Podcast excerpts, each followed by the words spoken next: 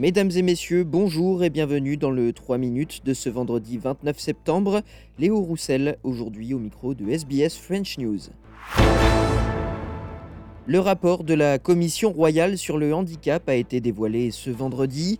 Un document très volumineux de près de 5000 pages, fruit d'un travail de 4 ans et demi qui dresse 222 recommandations pour améliorer la vie des 4,4 millions de personnes en situation de handicap vivant en Australie.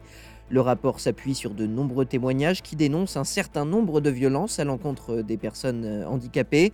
La commission constate notamment que ces dernières sont confrontées à des obstacles systémiques croissants en matière d'éducation, d'emploi ou encore de logement.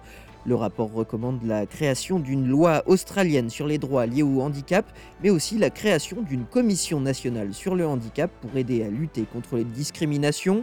Nicole Lee, présidente de l'association People with Disability Australia, a salué la sortie de ce rapport et appelé le gouvernement à suivre les recommandations effectuées par la commission royale.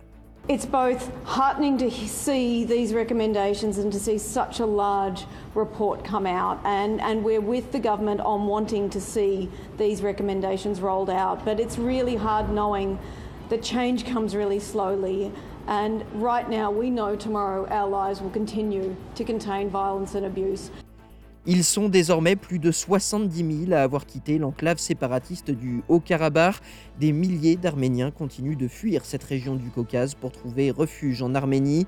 Les autorités arméniennes estiment que 60% de la population du Haut-Karabakh a rejoint l'Arménie ces derniers jours.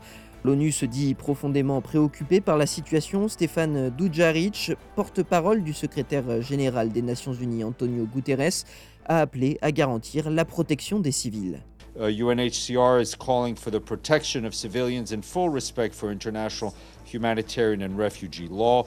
UNHCR also reiterates its call to refrain from actions that would cause further displacement of civilians and to ensure their safety, security, and of course their human rights.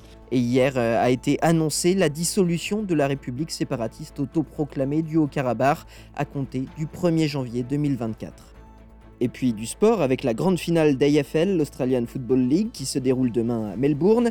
Les Magpies de Collingwood affrontent les Lions de Brisbane. Ce matin, des milliers de supporters ont pris part à la grande parade de l'événement dans les rues de Melbourne.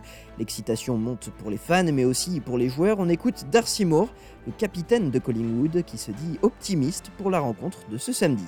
The whole team has been dreaming for the last week or so since we qualified. It's um you know, it's such an exciting, it's why you play footy and you dream of it as a kid. So it's exciting and then a lovely personal touch as well. If we if we're successful, my dad will present the cup. So, no, I'm thrilled. Hopefully, it hopefully it happens. But um, yeah, we've done a lot of dreaming and now it's time to uh, get out there and perform. Et la grande finale, c'est donc ce samedi à 14h30 au Melbourne Cricket Ground.